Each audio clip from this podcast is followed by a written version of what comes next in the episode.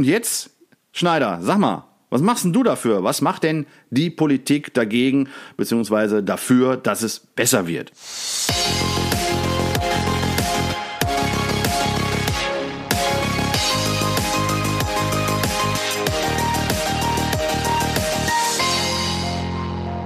Hier möchte ich nicht tot über dem Zaun hängen. Auf diese Bemerkung wartet meine Frau schon immer, wenn wir im Urlaub mal durch einsame Landstriche in Deutschland fahren.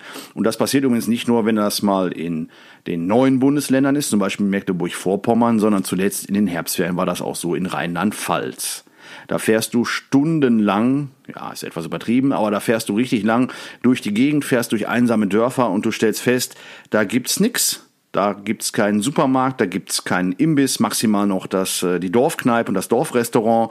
Da gibt's äh, ja auch keine Ärzte und seltenst mal einen Bahnhof. Tja, und da denkst du, Gott sei Dank, in Nordrhein-Westfalen ist das ja überhaupt kein Problem, oder? Haha, denkste. Ganz im Gegenteil. Und das zeigt aktuell, und ich habe heute Morgen die Zeitung aufgeschlagen und gedacht, tja, klar, nichts Neues. Das zeigt eben auch die aktuelle Studie zum Thema Kinderärzte. Da denkt man, man ist in Nordrhein-Westfalen, dicht besiedeltes Bundesland. Äh, da gibt es an jeder Ecke einen Arzt, äh, zumal einen Kinderarzt. Aber das äh, zeigt sich, ist eben nicht so. Und das liegt an verschiedensten Dingen. Das liegt zum einen daran, dass die Ärzte, die so nachkommen, die Kinderärztinnen sind es zumeist. 80 Prozent, sagt die Studie. Um die 80 Prozent Kinderärztinnen. Die suchen sich ganz genau aus, wo sie hingehen. Und da ist eine Großstadt, wo richtig viel High Life ist, wo richtig was los ist. Natürlich wesentlich interessanter als zum Beispiel der Kreis Wesel. Wobei es da eben auch noch Unterschiede gibt, äh, ob ich in Mörs oder Wesel oder Dienstlaken wohne oder eben auf dem Land, wie beispielsweise in meinem Wahlkreis Sonsberg und Alpen, das doch recht ländlich gelegen ist. Also die neuen Mediziner, die nachkommen für Kinder, die suchen sich die großen Städte zumeist aus und äh, ja, die älteren Kolleginnen und Kollegen, der Altersschnitt ist wohl relativ hoch, die werden alle in den nächsten Jahren dann noch in Rente gehen und äh, dann wird eine richtige Lücke klaffen. Zumal die Ärzte dann eben, selbst wenn es rechnerisch äh, ja, gut auskommt, ist es eben so, dass es, wie ich gerade sagte, auch ungleich verteilt ist. Das heißt, es bringt ja nichts, wenn zum Beispiel linksrheinisch äh, zehn Ärzte da sein sollten auf äh, relativ wenige Städte und Gemeinden, die sich aber knubbeln in zwei einzelnen Städten beispielsweise, dann sind die Wege sehr, sehr weit. Und ich finde, das ist eben ein Problem, weil die Leute zunehmend die Angst haben, äh, abgehängt zu werden und zunehmend die Angst haben, äh, ja, alles, was ich irgendwie so brauche für den täglichen Bedarf und so, ist verflixt weit weg. Und äh, da kenne ich noch ein zweites Beispiel. Äh, aus meiner täglichen Arbeit kommt letztens eine Frau in äh, mein Wahlkreisbüro und sagt, Herr Schneider, ich habe ein Problem, äh, im Notdienst an Medikamente zu kommen. Ich sag, Problem kann auch gar nicht sein. Wir haben so viele Apotheken in Camp-Lindfort, also es war auch in Camp-Lindfort. Ähm, da ist doch immer irgendwie was in der Nähe. Und sie sagt, nee, äh, im Notdienst, also sprich nach normalem, in Anführungsstrichen, Ladenschluss, äh, muss ich letztens bis nach Duisburg. Und die ältere Frau, äh, auch sichtlich gehbehindert eben, am Stock gehend, ähm, hatte damit äh, Probleme, da irgendwie an Medikamente zu kommen. Und äh, da habe ich mich mal erkundigt und zu meiner Überraschung ist es tatsächlich so und äh, die Apothekerkammer, die organisiert das eben, ist es so, dass äh, je nachdem, wo ich wohne, also in einer Großstadt, äh, über 80.000 Einwohner, ist der Weg zur nächsten Notfallapotheke nachts beispielsweise maximal 10 Kilometer. In Städten wie Kamp-Lindfort aber beispielsweise ähm, darf die Entfernung zur Apotheke schon 15 Kilometer betragen. Und wenn ich aufs Land komme, dann sind es auch schon mal 25 bis 30 Kilometer. Das muss man sich mal vorstellen. Ähm, nachts, am Wochenende, schlechtes Wetter und dann stehst du da, brauchst ein Medikament dringend und äh, ja, die Versandapotheke hilft da übrigens nicht, liebe Leute. Ja, und dann guckst du in den äh, Notdienstkalender und merkst, ach du Schande, die nächste Apotheke ist 20 bis 30 Kilometer entfernt. Und das ist ein echtes Problem. Ein weiteres zum Thema, äh, ja, ich sag mal, Infrastruktur einfach. Ne? Also wie ist das vor Ort? Äh, welche Möglichkeiten haben wir da? Und ähm, da wird Infrastruktur schmaler, immer schmaler, auch im Bereich Bildung. Weiteres Beispiel. Sonsbeck hatten immer eine weiterführende Schule und äh, die ist jetzt sozusagen weg, also zumindest der Zweitstandort der Gesamtschule, die sich ja quasi mit Xanten zwei Standorte geteilt haben, die Sonsbecker. Ähm, dieser Standort fällt jetzt weg. Was ist der Grund? Es gibt einfach zu wenig Kinder. Also nicht nur zu wenig Kinder in der Gemeinde selbst, sondern ähm, wir haben festgestellt, auch äh, viele melden sich gar nicht mehr vor Ort an, weil sie sagen, ähm, wenn ich mich direkt in der nächstgrößeren Stadt anmelde, ist beispielsweise das Angebot größer. Und äh, das ist im Moment nur mit weiterführenden Schulen so, obwohl stimmt auch nicht ganz. In Xanten-Bierten, in einem kleinen Ortsteil der Stadt Xanten, hatten wir die Diskussion auch schon in der Grundschule und für eine Grundschule, die zugemacht werden musste, weil auch da zu wenig Kinder angemeldet worden sind, selbst von den Leuten und von den Eltern, die da vor Ort leben. Und ich habe lange Diskussionen geführt, schon Jahre her, ähm, auch mit dem Ortsvorsteher von dort und ähm, ja, ganz ehrlich, ich hatte da auch Schwierigkeiten zu argumentieren ähm, für den Erhalt dieser Schule, wenn ich gleichzeitig sehe, dass es anderswo Klassen mit äh, 30 und mehr Schülerinnen und Schüler in der Grundschule gibt und da dann zu sagen, ja komm, Xantenbierten und die liegen mir wirklich am Herzen, komm, ihr könnt auch mit zehn äh, Schülern starten und dann teilen sich zehn Schülerinnen und Schüler eine Lehrerin oder einen Lehrer. Das wäre ja richtiger Luxus, weil wir haben zu wenig Lehrerinnen und Lehrer insofern ist es schwierig, solche Zwergschulen einfach aufrechtzuerhalten. Noch dazu eben, ähm, wenn man feststellt, dass die Leute vor Ort, also selbst vor Ort, das gar nicht mehr so ähm, ja auf dem Schirm haben und gar nicht mehr so sehr wertschätzen, diese Schule zu erhalten, indem sie dann eben auch hingehen und ihre Kinder dort anmelden. Ja, stattdessen wird viel gefahren. Da kommen wir zu einem weiteren Punkt, wo ich feststelle, nicht tot über den Zaun hängen. Ähm, die Situation oder dieses Gefühl mag sich auch mehr und mehr hier in Nordrhein-Westfalen einschleichen. Stichwort Bus und Bahn ja, wenn ich aus einem Landstrich nicht mehr wegkomme, wenn ich aus dem Dorf nicht mehr wegkomme, außer morgens um sieben und äh, abends um 19 Uhr zum letzten Mal, dann ist auch das ein Riesenproblem. Selbst wenn es Strecken gibt, merken wir im Moment halt, dass ähm, Stichwort Niederrheinbahn, dass äh, derzeit viele Verbindungen ausfallen. Und das liegt daran, dass wir zu wenig Lokführerinnen und Lokführer haben, ähm, die diese Bahn schlichtweg bedienen und pünktlich ins Ziel steuern könnten. Weiteres Problem. So, und Knackpunkt ist jetzt, und das ist ja hier ein Politik-Podcast, und jetzt sitzen hier alle schon gespannt, wer überhaupt so lange zugehört hat und sagt, ja, und jetzt, Schneider, sag mal, was machst denn du dafür? Was macht denn die Politik dagegen, beziehungsweise dafür, dass es besser wird? Und da erstmal vorweggeschickt, bitte, liebe Leute, in dieser Ratlosigkeit, die sich breit macht, wie man all diese Probleme löst, kommt dann immer der Standardsatz, da muss sich Politik drum kümmern. Und liebe Leute, die Politik gibt es nicht. Das ist genauso wenig wie die Ärzte, die Lehrer, die Journalisten. Das sind alles Individuen und ähm, die Probleme, die ich hier gerade aufgezeigt habe, die sind eben auch äh, vielfältig und ich würde mal dafür werben, da mal genauer hinzugucken, woran liegt es denn überhaupt, bevor man sagt, pauschal, die Politik soll sich mal ewig drum kümmern und das Problem lösen. Nehmen wir mal den ähm, Ärztemangel den Kinderärztemangel, aber man kann auch sagen den äh, Hausarztmangel, den Landarztmangel, den ich habe zuletzt in der Anhörung im Landtag äh, vorige Woche erst äh, im Umweltausschuss gehört, auch den Veterinärsmangel. Sprich, keine Tierärztinnen und Tierärzte mehr auf dem Land. Die werden nämlich auch immer weniger. Woran liegt es? Ganz einfach, der Ärzte-Nachwuchs sagt selber, wo er hingehen möchte. So, würde sich doch auch sonst keiner von euch da draußen vorschreiben lassen, wo er oder sie hingeht nach der Ausbildung. Zumal nach so einer langen, so intensiven, wo ich dann auch irgendwo sage, so, und jetzt will ich mal das Leben genießen.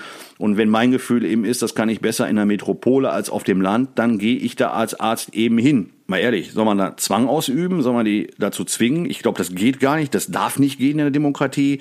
Maximal Anreize können es schaffen. Ähm, kleine Gemeinden wie Alpen, finde ich vorbildlich, machen das zum Beispiel, was man natürlich auch ziemlich viel Geld kostet, ähm, indem sie Ärzte sponsern, die Ansiedlung von Ärzten sponsern, indem sie beispielsweise Arztpraxen vergünstigt vermieten, beziehungsweise beim Bau finanziell behilflich sind. So, das geht natürlich, aber ich kann nur anreizen und kann keinen Arzt verpflichten, demnächst nochmal zwingen, in meine Stadt zu kommen.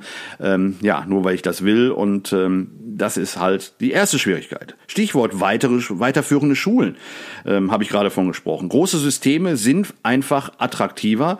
Damit fängt es schon bei den Eltern an und auch bei den, bei den Jugendlichen in der weiterführenden Schule.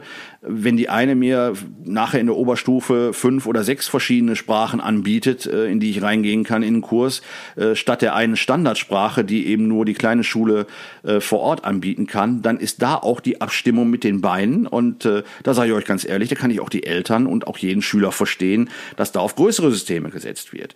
Stichwort Apothekennotdienst. Äh, die Apothekerkammer legt die Mindestabstände fest. Okay, dann könnte ich jetzt sagen, oh, die Apothekerkammer, die muss das jetzt äh, machen und die ist jetzt böse und die hat das falsch gemacht. Nee, die kann ja auch nur mit dem arbeiten, was da ist. Ne? Und äh, wenn ich keine Apotheke in der Nähe habe oder die schon äh, fünfmal die Woche den Notdienst gemacht hat, ist auch da irgendwann Schluss. So, und Stichwort äh, Bus und Bahn, da auch noch zuletzt, wenn ich keine Lokführer habe und Lokführerinnen, kann ich sie mir nicht aus den Rippen schneiden und ich kann auch keinen am Ende der Schulzeit abfangen und sagen, du machst aber jetzt die Ausbildung dazu. So, jetzt äh, denken die Leute, denkt ihr da draußen, ja, hat er sich ja schön rausgeredet. So, aber mal ganz ehrlich, ähm, es ist wie es ist und ohne die Lösung im Einzelnen zu kennen und vor allen Dingen ohne die Verantwortung für all diese Probleme abschieben zu, abschieben zu wollen, Ganz ehrlich, jedes Problem hat seine eigenen Gründe und, und seine eigene Geschichte und vieles hängt äh, miteinander zusammen. So, Beispiel Apotheken. Also der Internetversand hat dazu geführt, dass viele, auch ich ab und zu, im Internet Medikamente bestellen, statt zur Apotheke zu gehen.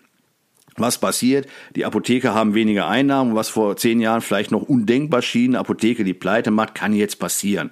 So, das heißt, die Apotheken machen zum Teil dicht, das Netz wird dünner, mehr Notdienste äh, müssen auf wenige Apotheken verteilt werden, die Entfernungen müssen dadurch größer werden. So, und wenn wir das mal diskutiert haben zusammen, Ne? Also wirklich mal vor Ort, nicht mit dem Satz, ja, die Politik muss sich kümmern, sondern da mal genau drauf geschaut haben, ähm, dann wird man eben feststellen, hey, Moment, äh, vielleicht überdenke ich nochmal mein eigenes Konsumverhalten, Punkt eins.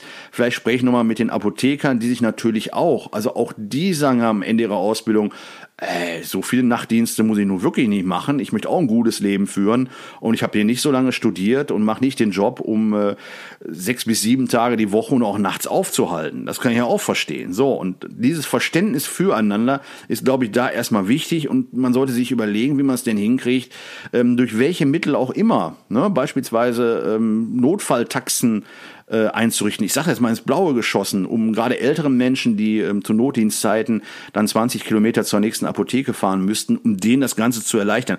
Könnte ja so ein Ding sein, ähm, was eine Lösung bringt, die man mit Diskussionen darüber und mit dem Verständnis dafür, warum es überhaupt so ist, dann auch hinbekommt. Weil, liebe Leute, immer nur das Abschieben auf die Politik muss sich kümmern, das kann am Ende nicht, äh, nicht alles sein. Da bitte ich jetzt auch mal um Verständnis. Äh, lasst uns da eben mal gemeinsam drauf gucken, um was es geht und äh, dann auch gemeinsam Lösungen finden, weil die gibt's dann, glaube ich, fast immer. Also man muss auch wahrscheinlich am Ende des Tages sagen, dass das ein oder andere sich nicht lösen lässt.